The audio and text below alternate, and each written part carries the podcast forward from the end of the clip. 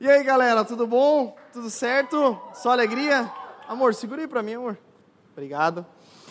Ah, gente, vocês estão bem? Que honra, que alegria estar aqui. Eu sou o pastor Geise, na verdade, eu sou, meu nome é Geiseriel, né? É esse nome mesmo. É, nunca conheci nenhum outro Geiseriel. Aliás, se você tiver um Geiseriel aí para me apresentar, vai ser bem legal, porque eu realmente não conheço nenhum Geiseriel. Mas é, meu nome é Geiseriel, sou casado com a Cauane, agora pai da Annalise. Estou muito feliz por estar aqui essa noite, muito feliz por poder abençoar os irmãos. Tenho certeza que essa noite vai ser uma noite muito especial. Vocês eram para estar num retiro nesse momento. E eu sei como é isso, a gente também está organizando um retiro lá com a galera mais nova, lá da Ondadura Joinville. E aconteceu um vendaval lá no sul e derrubou o lugar do retiro.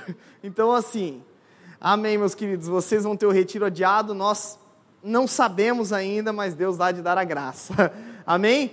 Então, enfim, pastor Gui ministrou a respeito de coisas novas que Deus é, quer falar, quer fazer. E a minha oração é que você de fato esteja com o coração aberto, com o coração quebrantado, para ouvir de fato a palavra de Deus, porque a palavra de Deus, já diria o profeta, nunca volta vazia. Então, quando ela sai, ela cumpre o propósito pelo qual ela saiu, assim como a chuva quando cai sobre a terra. Portanto, é, eu tenho certeza que vai ser um tempo incrível. Antes de mais nada, eu queria que você desse uma boa noite para quem está do seu lado aí. Pergunta assim: você está tá bem? Está tranquilo? Está na paz?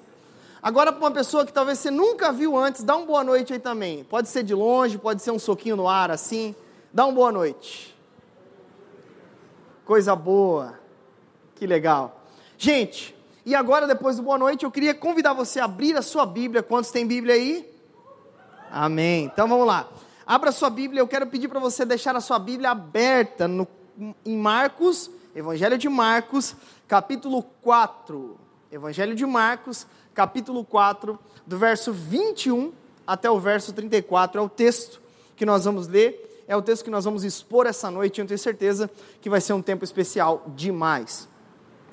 Enquanto você acha, é, Marcos, é, ao que tudo indica, de fato escreve esse evangelho é, sobre com uma ênfase muito é, muito atenuada, uma ênfase de apresentar, como ele coloca lá no, no início do texto, as boas novas a respeito de Jesus Cristo, o Filho de Deus. Então ele caminha na ênfase de apresentar Jesus como Filho de Deus, como o Messias prometido.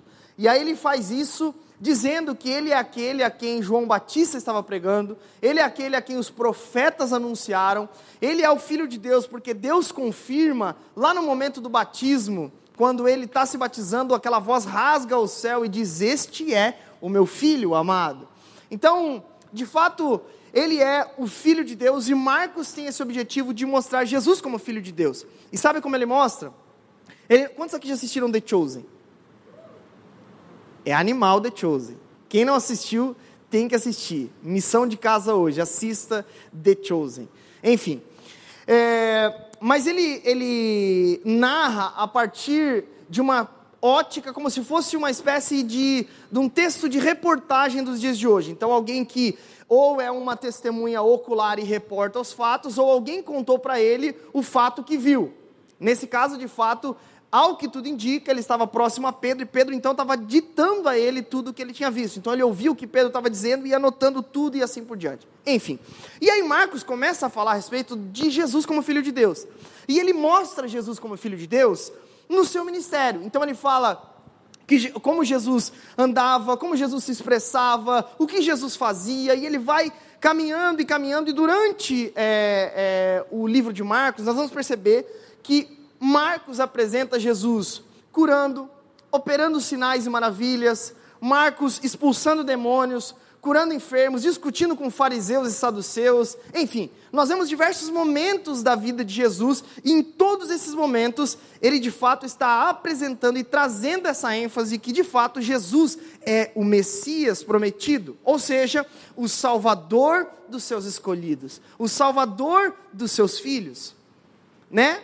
E algo interessante que Jesus começa sempre que ele é, caminha e ele cura as pessoas, é interessante que quando Jesus ele está no meio da multidão, Marcos ele até diz que no momento as multidões cercam tanto Jesus que Jesus ele sai do momento, do meio da multidão, e ele entra num barquinho, e ele se afasta da multidão, ele vira o barquinho para a multidão e começa a ensinar a multidão.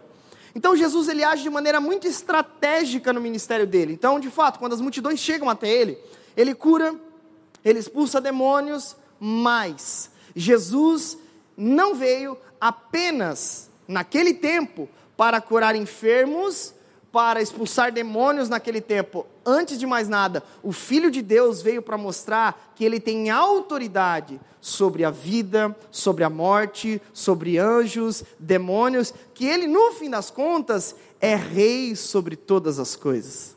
Portanto, quando Marcos ele nos mostra Jesus como filho de Deus, nesses momentos ele mostra essa estratégia de Jesus, de que de fato ele veio apresentar algo a mais do que os olhos das pessoas podem ver. Por exemplo, o relato de Jesus quando ele cura um leproso.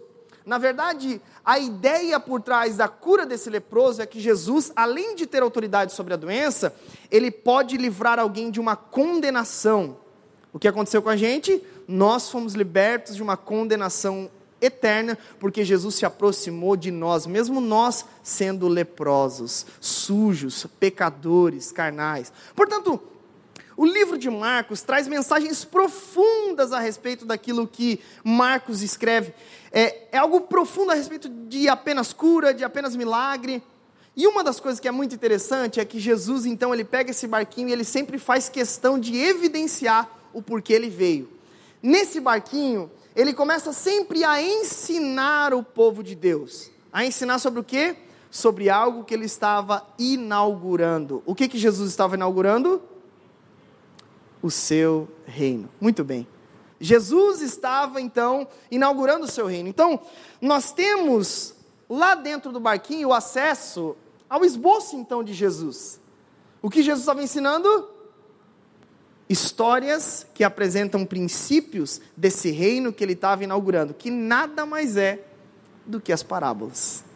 Portanto, hoje eu quero pregar em cima de três parábolas, e você vai perceber que, por mais que pareçam histórias bobinhas, ensinam para nós coisas profundas a respeito do reino de Deus e que, inclusive, tem tudo a ver com o Aviva Students tem tudo a ver com a nossa postura nesse tempo, porque às vezes você olha, meu Deus, Jesus, lá no tempo do EPA, não sei se vocês usam essa expressão aqui, usam? Não, lá no tempo do EPA, enfim, não sei se usa, acho que não, enfim, uma coisa muito antiga. É, o que, que essa palavra de Jesus lá dois mil anos tem a ver comigo hoje? E eu posso te afirmar que tem a ver com você, exatamente com você no dia de hoje. Porque a palavra de Deus, ela é viva e eficaz. E repito, quando ela sai, ela cumpre o desejo pelo qual ela saiu. Então hoje, nós vamos estudar então em cima de três parábolas. E essas parábolas, elas vão apontar para um princípio básico do reino de Deus. O que? A primeira parábola é a parábola da lâmpada, a parábola da lamparina, ou em algumas versões, a parábola da candeia.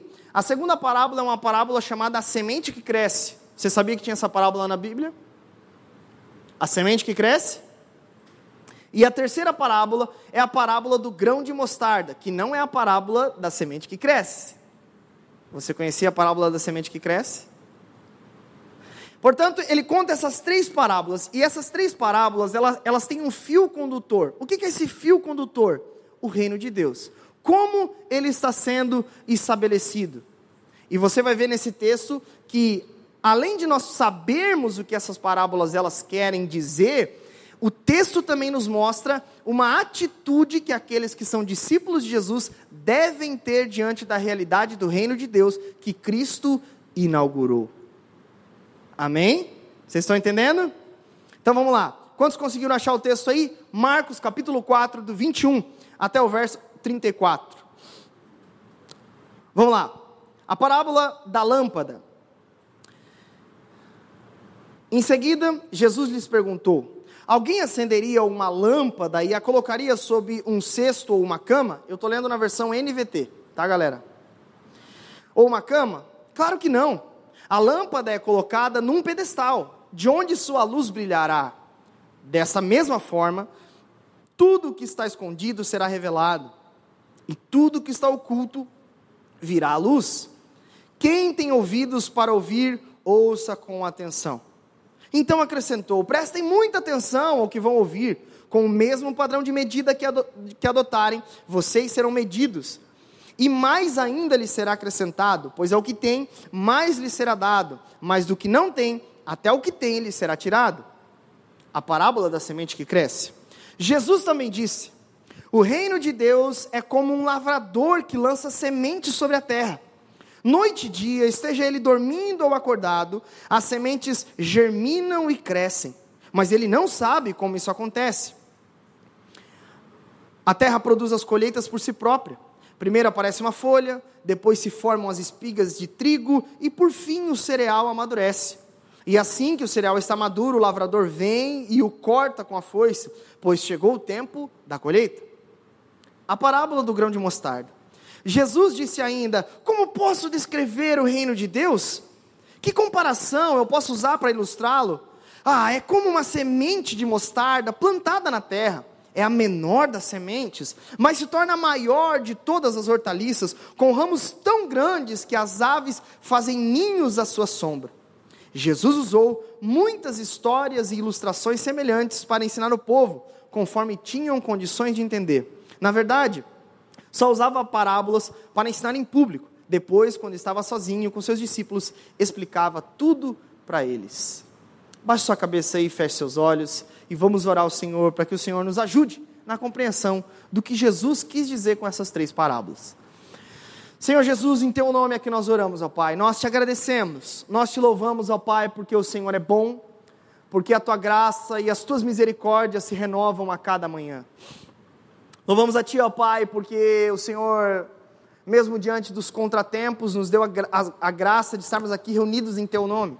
Nos deu a graça, ó Pai, de não estarmos lá no retiro, mas o Senhor quis e aprove a Ti, ó Pai, que nós estivéssemos aqui. Portanto, Senhor, me usa, Pai, como ministro do Evangelho para ministrar o coração dessas pessoas, ó Pai.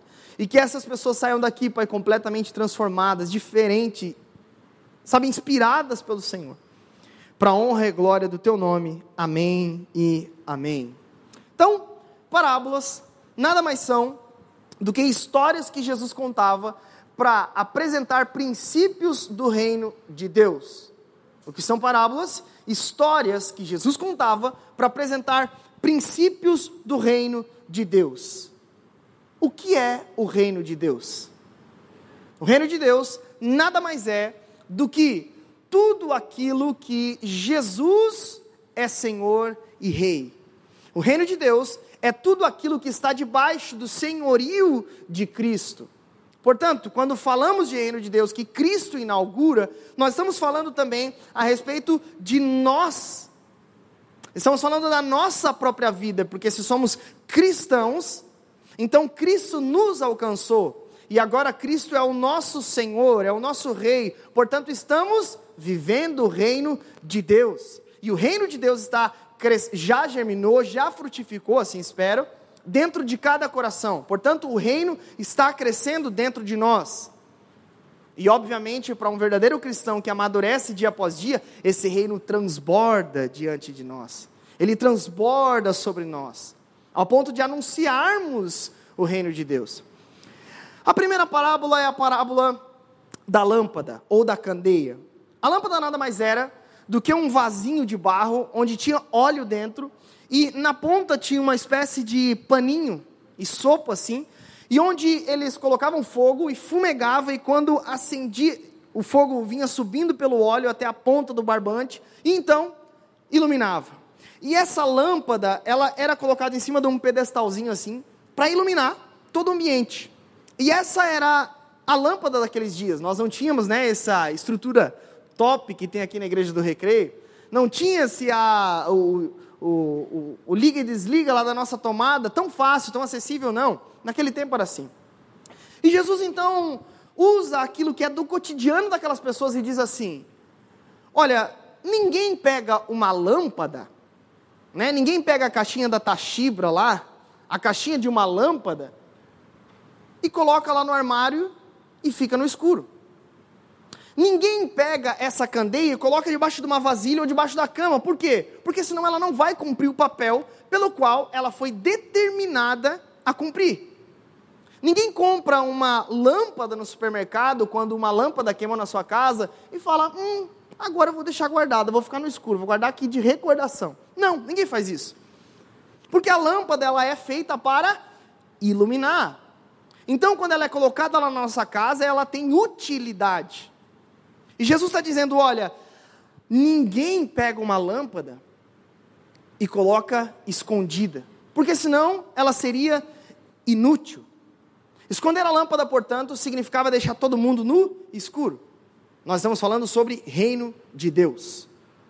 Jesus, por trás da fala dele, e tinha muitos fariseus, mestres da lei, ouvindo o discurso de Jesus, obviamente não estavam entendendo muito bem, mas ele fala: olha, não adianta deixar essa luz escondida, como por muito tempo ficou escondida no sistema religioso das tradições humanas que os fariseus, os saduceus estão implantando.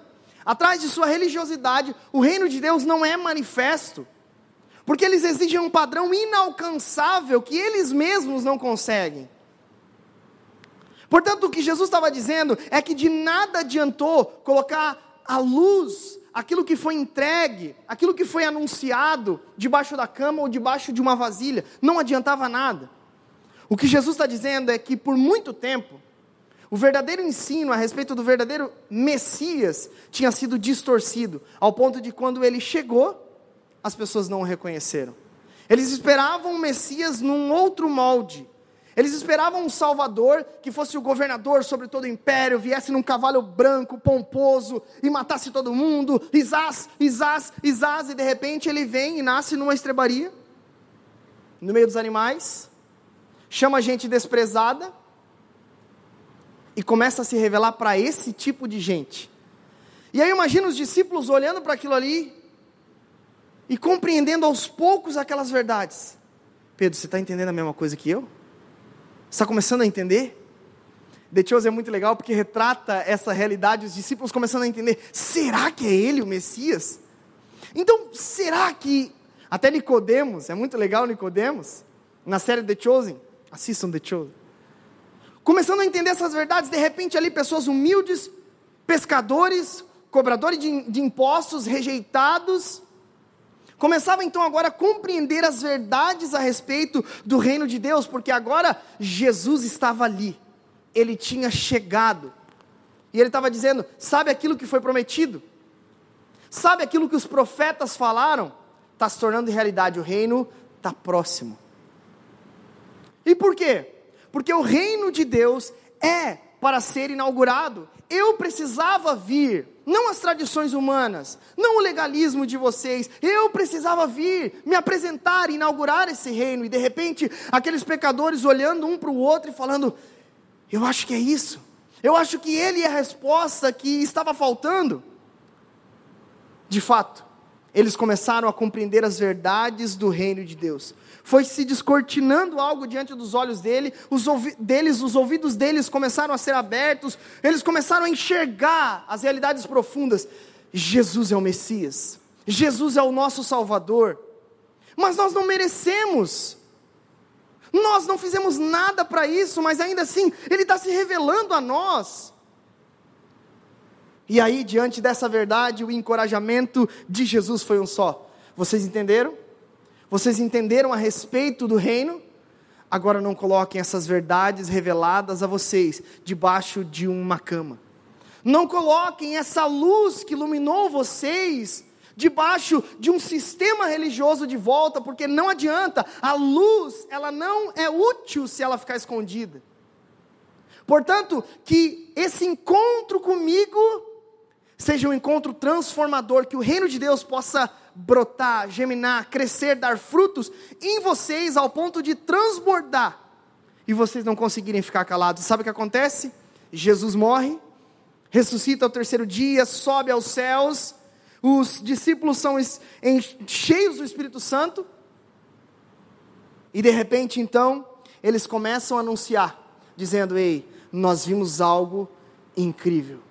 Nós não podemos de deixar de falar daquilo que vimos e ouvimos. Sabe, é, Deus, Ele estava aqui, Ele encarnou, Ele estava conosco, Ele morreu, Ele ressuscitou o terceiro dia, e de repente essa mensagem foi espalhada, e espalhada, e espalhada, e aqui estamos nós, frutos de uma chama, de uma lamparina, de uma candeia, que não foi colocada debaixo da cama, nem debaixo de uma vasilha, mas transbordou sobre a vida daqueles que entenderam as realidades do reino.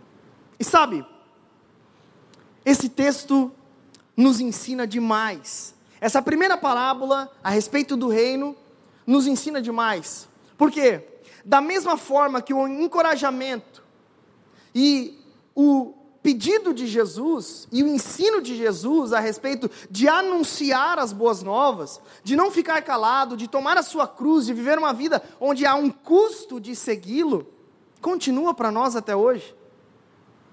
Esse reino de Deus foi manifestado, foi apresentado a nós e nós entendemos, não porque nós somos bonzões, não. Deus se revelou a nós. E sabe o que é mais louco nisso tudo? Porque ele se revela a nós não para que continuemos os mesmos. Ele se revela a nós, mas esse reino, ele precisa, sabe, florescer dentro dos nossos corações.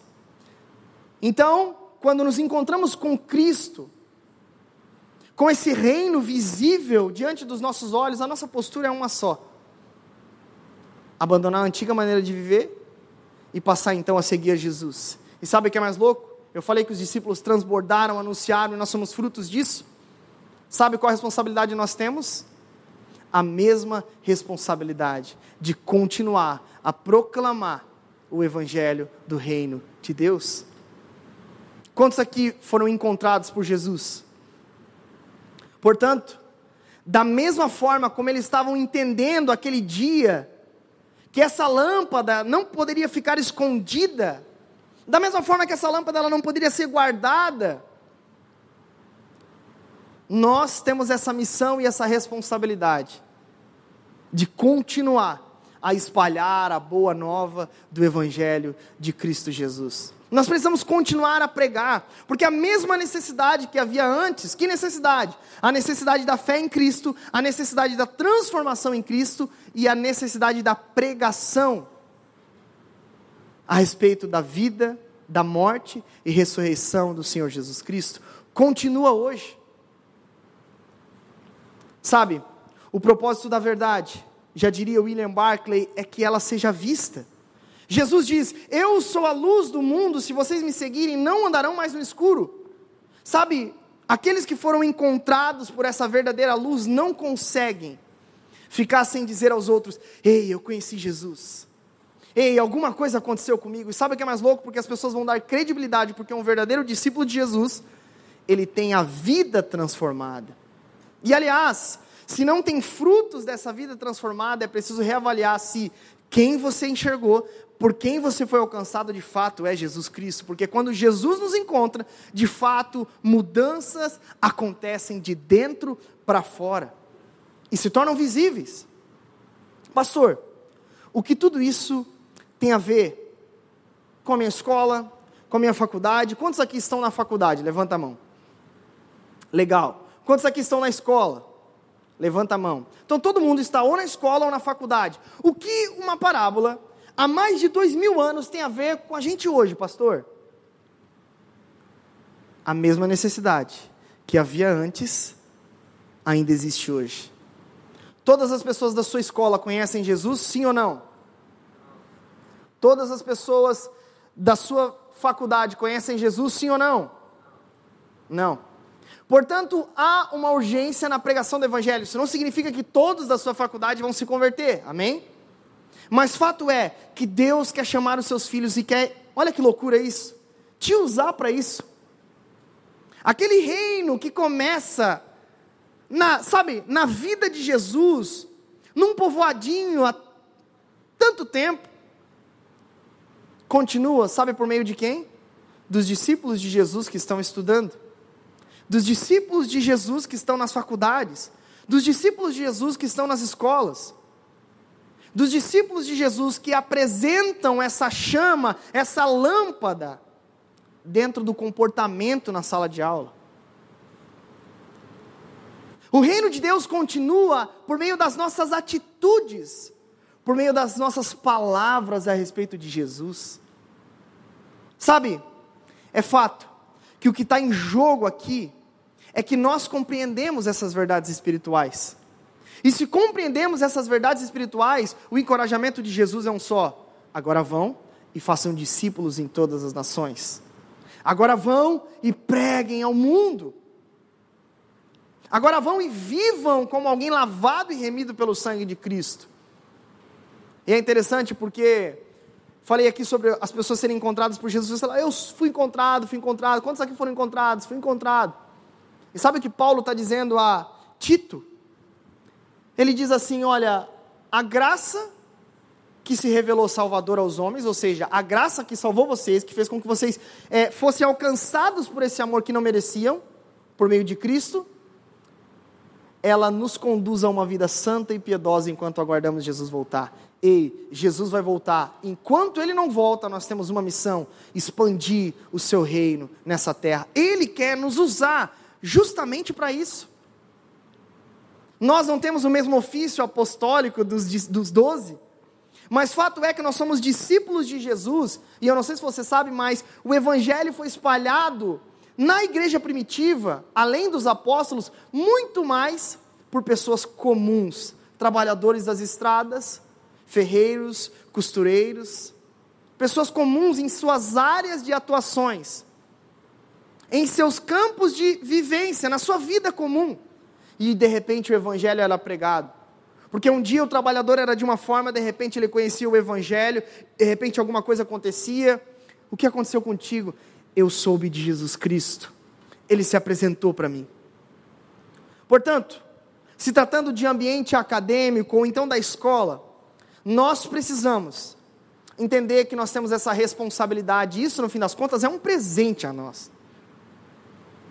Quer ver uma coisa louca? Você já parou para pensar que talvez o reino de Deus dentro da sua sala de aula não seja você subindo numa cadeira, pegando um megafone e dizendo: raça de víboras! Arrependam-se, pecadores! Não. Você já parou para pensar que talvez o reino de Deus vai ser manifesto dentro da sua sala de aula, sendo você um aluno assíduo, pelo menos? Você já parou para pensar que talvez o reino de Deus vai ser apresentado ao mundo por meio das suas do seu bom comportamento, da sua boa educação, do seu auxílio para com os seus colegas de sala? E para não ficar apenas é, no campo da imaginação, tem uma menina lá na Ondadora Floripa, onde eu pastoreava, que ela estudava na Universidade Federal de Santa Catarina considerada para muitos, e nós vamos aprender que isso não, amanhã, né? Consideradas por muitos o, uh, o cemitério dos, dos jovens cristãos de Santa Catarina. O ambiente é bem pesado mesmo. Enfim, a gente já fez alguns, alguns cultos ecumênicos lá, enfim, é, é treta. Mas é interessante porque a Elisa, essa menina da Ondadora Floripa, ela simplesmente levou metade da sala dela para a igreja, que não conhecia Jesus, que não queria nada com o evangelho, vivia lá ativista e, enfim, loucuragem, é, libera maconha, enfim, loucuragem. E de repente, ela simplesmente, como uma cristã, de verdade, ela é responsável com os encargos que vêm sobre as suas mãos. Ela então é uma boa aluna.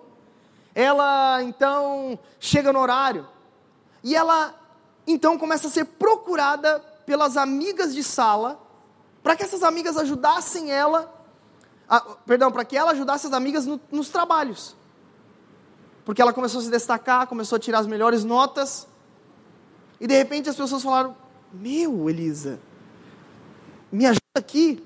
E ela é interessante porque ela começou, num determinado momento, a ir na casa de uma menina quase que todos os dias ajudar essa menina tal. E de repente, sabe o que aconteceu? Ela começou a convidar para um grupo pequeno, uma célula, elas foram para o culto, de repente se converteram, e a Elisa hoje não está mais lá e as suas amigas continuam firmes na igreja. Mas tudo começou com ela subindo na cadeira e dizendo assim: ó, olha, o Evangelho diz para vocês se arrepender das roupas que vocês usam. Não. Ela simplesmente agiu com responsabilidade diante daquilo que caiu sobre o seu, o seu colo. E no tempo devido, ela então leva. Eu não estou dizendo que uma postura transforma a vida de uma outra pessoa, amém? Mas essas pessoas foram até o local de culto e lá elas escutaram a respeito do Evangelho. E diante da palavra, se renderam a Jesus. Inclusive se tornaram até discipuladoras, essas meninas que ela levou. Sabe, você já parou para pensar que talvez, de fato, o fato de você ter passado no vestibular não é necessariamente para que você seja apenas um dia um advogado para a glória de Deus, para que você seja apenas um dia um dentista para a glória de Deus. Você já pensou que Deus quer te usar hoje? Você já parou para pensar que Deus quer começar a fazer algo hoje por meio da sua vida? Você já parou para pensar que o reino deve ser conhecido hoje, através da sua vida e da pregação do Evangelho? E sabe como isso é importante? Até porque, por exemplo, é, vem algumas pessoas dizendo, pastor, eu quero ser um evangelista na minha escola. Eu quero ser, eu cuido de adolescentes lá no Andador Joinville. Eu quero ser evangelista lá na minha escola. Vamos dar-lhe, vamos incendiar a minha escola. E uou! Parece o, o, o John Wesley. falei, meu amigo, pega um cavalo aqui, vamos rodar o Brasil evangelizando, pelo amor de Deus. E aí, de repente, vamos olhar a conduta do endemoniado na escola. E aí ele é, é a pessoa mais descredibilizada para a pregação do evangelho possível. Porque o miserável diz, eu sou crente, hashtag onda dura. Ainda bota no perfil, né? Hashtag igreja do recreio. Sou batista com orgulho.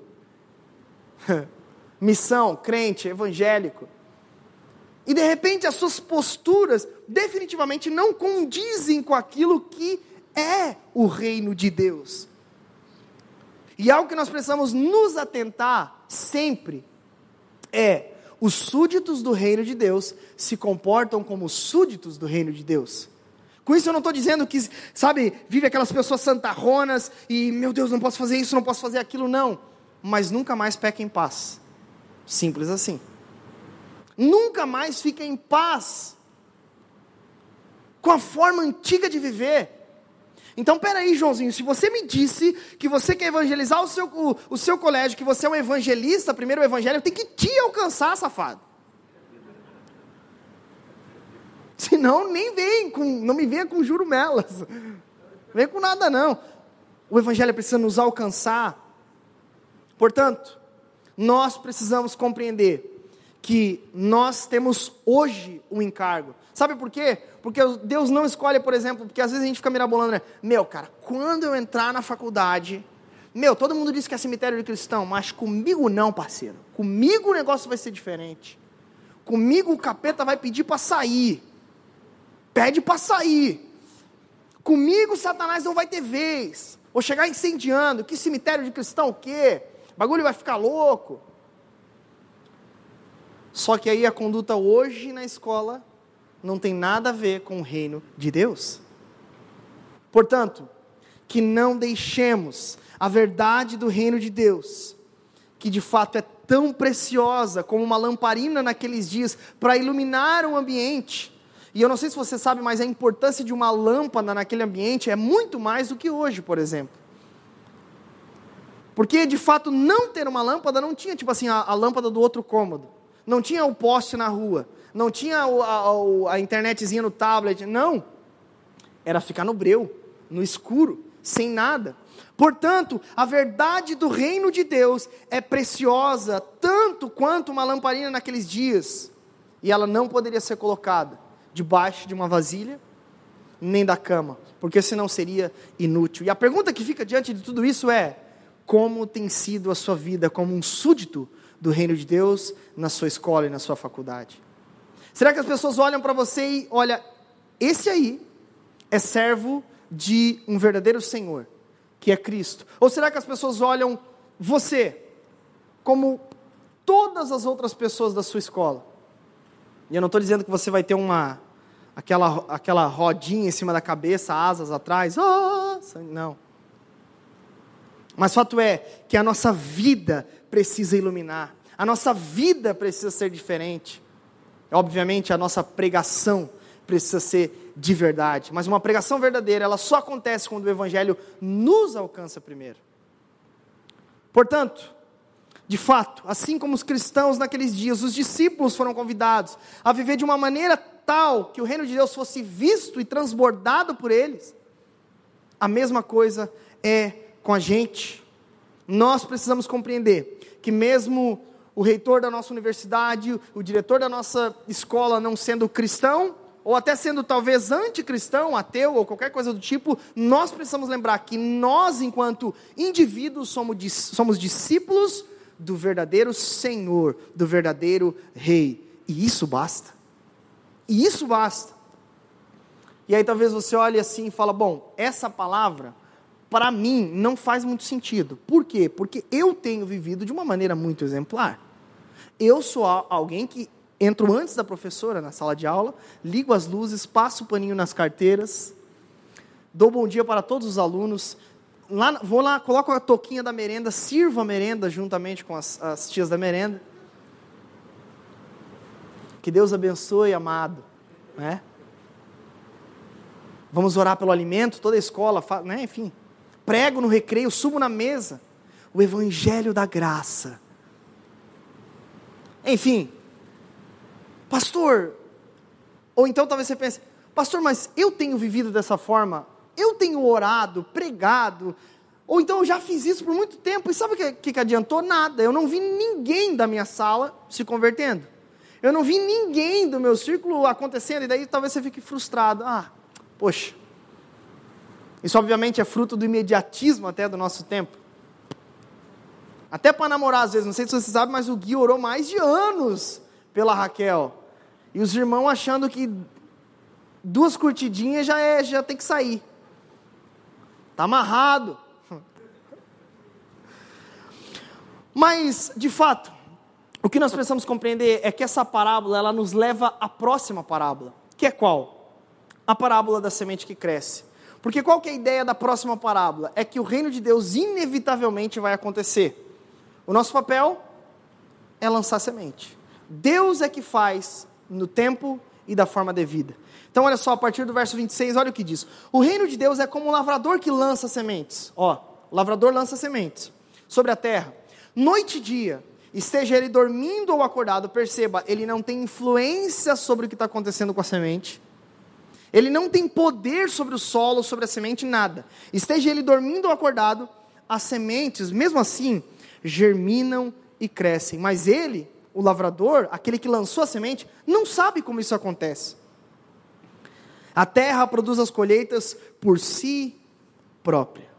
Naqueles dias, de fato, e o povo entenderia o que Jesus estava dizendo, porque a cultura daquele tempo, na Judéia, do primeiro século, era de fato uma cultura bem agrícola mesmo. Então eles entenderiam o que Jesus estava dizendo. Mesma coisa que ele falasse, sei lá, um exemplo no Brasil de futebol, algo assim. Então eles entenderiam o que Jesus estava dizendo. Aí ele diz assim: olha, o reino de Deus é como uma semente que é lançada. E quando ela é lançada, o lavrador, e naqueles dias de fato, não tinha toda a tecnologia, por exemplo, no ramo agrícola que se tem hoje, de controlar o solo, tudo. Não, eles simplesmente esperavam dois momentos, as chuvas de outono e as chuvas de verão. E elas vinham, choviam, uma delas regava a terra, e a outra, para germinar, eles lançavam semente, uma é, deixava a terra mais fofinha, então a semente crescia e tal, e a outra amolecia a terra de novo para eles colherem o fruto. Só que eles lançavam as sementes e eles precisavam esperar pelas leis naturais para que acontecesse alguma coisa. Então Jesus vai dizer: olha, quando se lança uma semente, e eu imagino que Jesus olhou para eles, vocês estão ligados no que eu estou dizendo, né? Quando vocês lançam uma semente, o que acontece? Vocês lançam essa semente, e essa semente vocês não têm controle sobre elas. Concordam? Concordamos, Jesus, ok. Porque essa semente vocês jogam, a terra cobre essas sementes. E vocês dormindo, acordado, vocês nem sabem o que acontece com a semente, não é verdade? É verdade, Jesus. Mas mesmo assim essa semente não cresce? Cresce, Jesus. Pois é, assim é o reino de Deus. E eu imagino as pessoas olhando, depois de ele ter falado sobre uma parábola que não é para deixar é, é, uma lâmpada debaixo de uma vasilha, nem debaixo de uma cama, de repente ele fala: olha, mas o reino de Deus ele também é comparado a, a algo que tem poder por si próprio.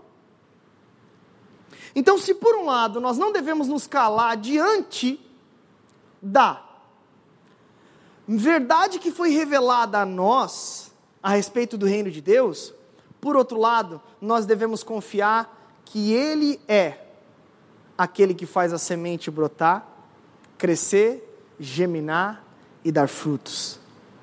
Mesmo a gente não sabendo como isso acontece. Por exemplo, quando um pastor, ele prepara uma mensagem, ele vem aqui, ele prega diante da igreja, ele não sabe necessariamente no coração de quem Deus está agindo de maneira verdadeira ou não. Ele não sabe qual é o coração de pedra que está se transformando num coração sensível a Deus ou não. Qual é o papel dele? Confiar na semente. A semente foi lançada. Portanto, no ambiente de escola, para que você não se frustre de universidade, algo do tipo, a semente por si só é poderosa. E por que, que essa verdade é tão importante, sobretudo num, em dias onde as pessoas querem adulterar a mensagem para que ela fique mais palatável aos colegas de classe, por exemplo? Deus não é amor? É. Então por que, que Deus não aceita isso, isso e isso? E você fala, não, Deus aceita tudo. Todas as formas de amor. Deus, inclusive, é o próprio arco-íris. E de repente você começa a moldar a sua mensagem de acordo com esse tempo. Mas, se nós confiarmos na mensagem, que ela é poderosa, nós não precisaremos adulterar a mensagem, alterar a mensagem do reino. Ela já foi apresentada diante de nós. Qual é o nosso papel? Confiar que o Evangelho de fato é o poder de Deus para a salvação de todo aquele que crê. E aquilo que adultera a mensagem não vai gerar efeito nenhum. Ou então, vai gerar um falso evangelho, um falso crente, uma falsa igreja. E definitivamente isso não tem nada a ver com o reino de Deus. Portanto, quando nós somos encorajados a anunciar a mensagem, a viver uma vida digna de santidade, de acordo com o reino que nos alcançou, de acordo com os súditos desse reino que pertence a Cristo, nós também agora somos encorajados pelo próprio Cristo nessa próxima parábola de que esse reino ele por si só é poderoso. Sabe qual que é o seu papel? Viver como um súdito desse reino. O resto, deixa que o, reino, que o rei faz. O resto, deixa que ele faz. Apenas viva como um cristão de verdade e anuncie o verdadeiro evangelho e ele faz no tempo e da forma devida. E aqui eu abro um parêntese para alguns exemplos. A maioria dos meus amigos que eu conheci na faculdade, preguei o evangelho na faculdade, não foram para a igreja enquanto eu estava na faculdade. Inclusive tem um, o Léo, que é da Ondadura em Floripa, que eu fui embora para Joinville, e um ano e meio depois, que ele foi falar, Geise, aquele lance da tua igreja, como que funciona? E eu falei, não acredito, Léo, Léo, Léo, tu, Léo. E eu lembro que eu ficava muito frustrado, porque todos os dias a gente fazia insight, e aí o Léo perguntava várias coisas, e eu falava, meu Léo, Deus tem um plano na tua vida, cara, meu Deus, olha só, incrível. E de repente o Léo saía dali e ficava muito louco. E daí, enfim, eu me frustrava, e depois o Léo de repente começava a namorar, e já abandonava tudo de novo, e eu falava, Deus, tu não vai salvar o Léo. E sabe o que é mais louco? Porque agora, alguns amigos da faculdade, inclusive, levaram os pais para a igreja, os pais estão na igreja, é, os irmãos, a namorada, a noiva foi para a igreja. Tempos depois, provando que o tempo é dele, a forma é dele, a glória é dele. Qual é o nosso papel? Viver como súditos desse reino no lugar em que estamos. E por fim, o mais louco e termina de maneira muito incrível é a a última parábola que ele conta, que é a parábola do grão de mostarda. A parábola do grão de mostarda, ela é muito interessante porque Jesus vai dizer assim: Como posso descrever o reino de Deus? Hum, já sei.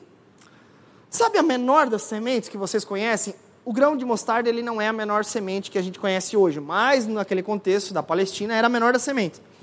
Então, ele fala: vocês lembram do grão de mostarda? Aquele grão pequenininho? Lembramos. O reino de Deus é semelhante a esse grão. Pequeno? Sim. Pequeno, mas se tornará a maior de todas as hortaliças, ao ponto de as aves virem e fazer, fazer ninhos nos galhos dela, vai crescer, vai ficar grande. Ela começa pequena, mas ela se tornará a maior de todas as hortaliças. Sabe o que Jesus estava dizendo? Esse reino que não pode ser colocado debaixo de uma de uma de uma vasilha, nem debaixo da cama. Ele precisa ser anunciado e quando anunciado é preciso confiar que esse reino por si só é poderoso, essa semente é poderosa. E por fim, esse reino que começou pequeno, esse reino que começou como um bebê, numa manjedoura, que foi traído, rejeitado, crucificado, por fim, abrangerá todas as coisas, todo o universo, toda língua confessará que Jesus é Senhor, todo joelho se dobrará e dizendo: Ei, Ele é Senhor. Por mais que começou pequenininho, há mais de dois mil anos, lá na Judéia.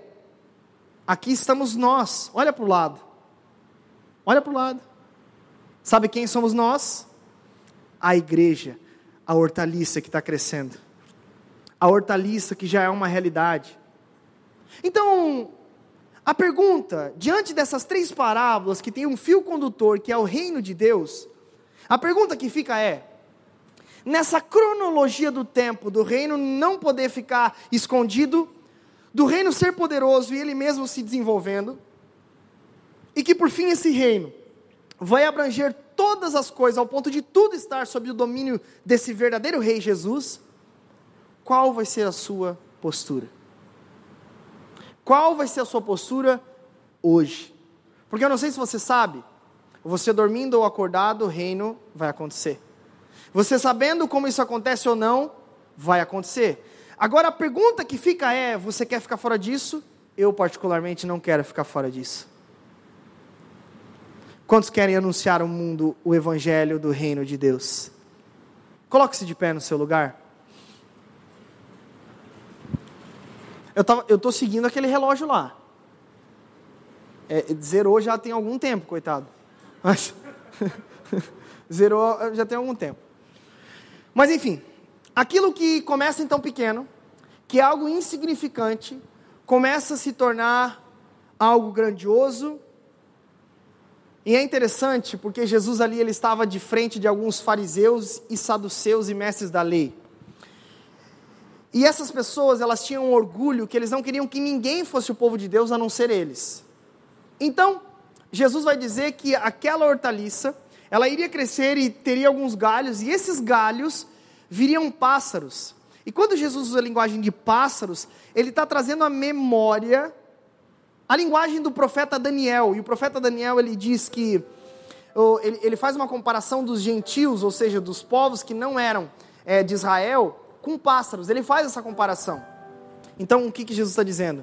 Esse reino começa aqui nessa região mas todos os povos da terra serão alcançados por essa mensagem. Todos os povos da terra serão alcançados pela mensagem da boa nova do reino de Deus. Sabe, eu quero terminar fazendo uma oração por nós. Repito a minha pergunta: quantos estão na escola e na faculdade? Sabe, que no nome de Jesus, essa chama, essa vontade, esse desejo a respeito do anúncio por meio da própria vida, da própria conduta e da pregação do Evangelho, possa ser uma realidade na vida de todos vocês. Sabe?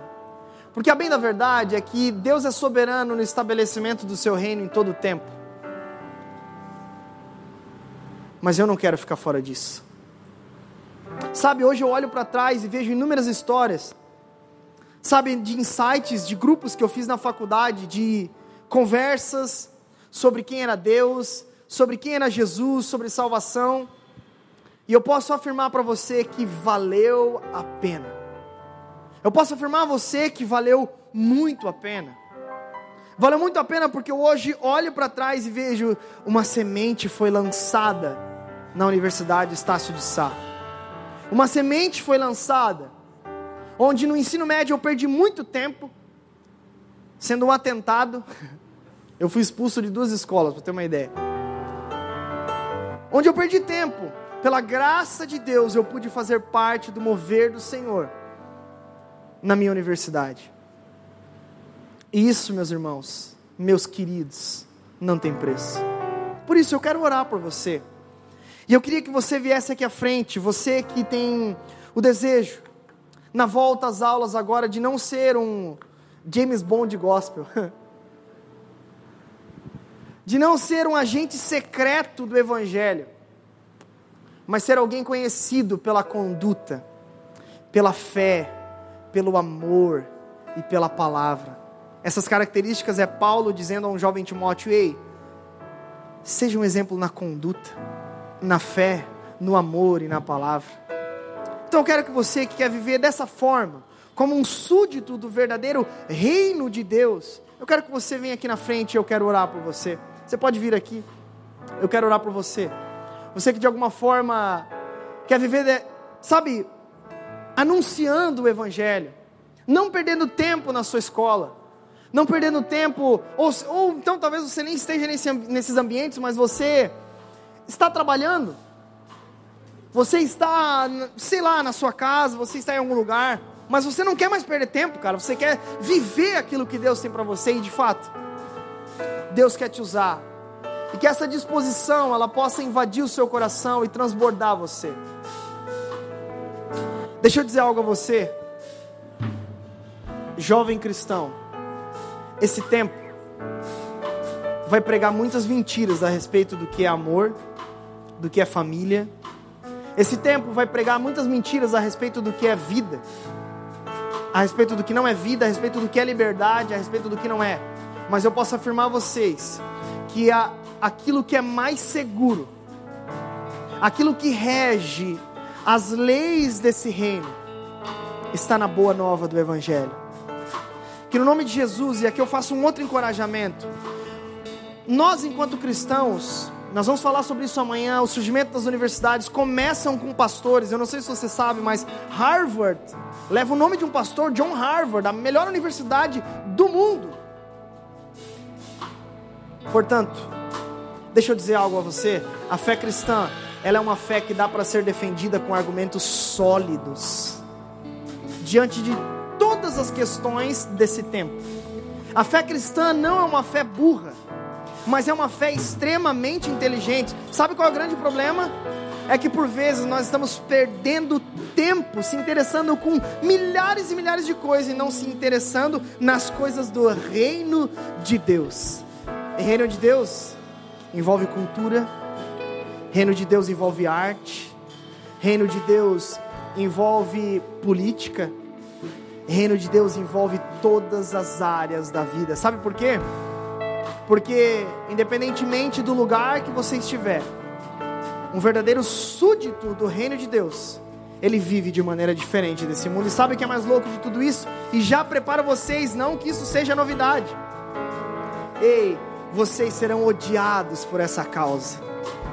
Vocês sofrerão nas universidades por querer viver como súditos. Eu deveria ter dito isso antes de vocês saírem do lugar, né? Mas vocês sofrerão perseguição nesse tempo, essa é uma realidade desse tempo, assim como é também realidade acerca do reino de Deus em nós. Mas, acima de tudo, o que nos rege, o que nos guia, sabe, são palavras profundas que norteiam de dentro para fora que são profundos. O meu desejo, a minha oração é para que vocês sejam profundos na fé de vocês.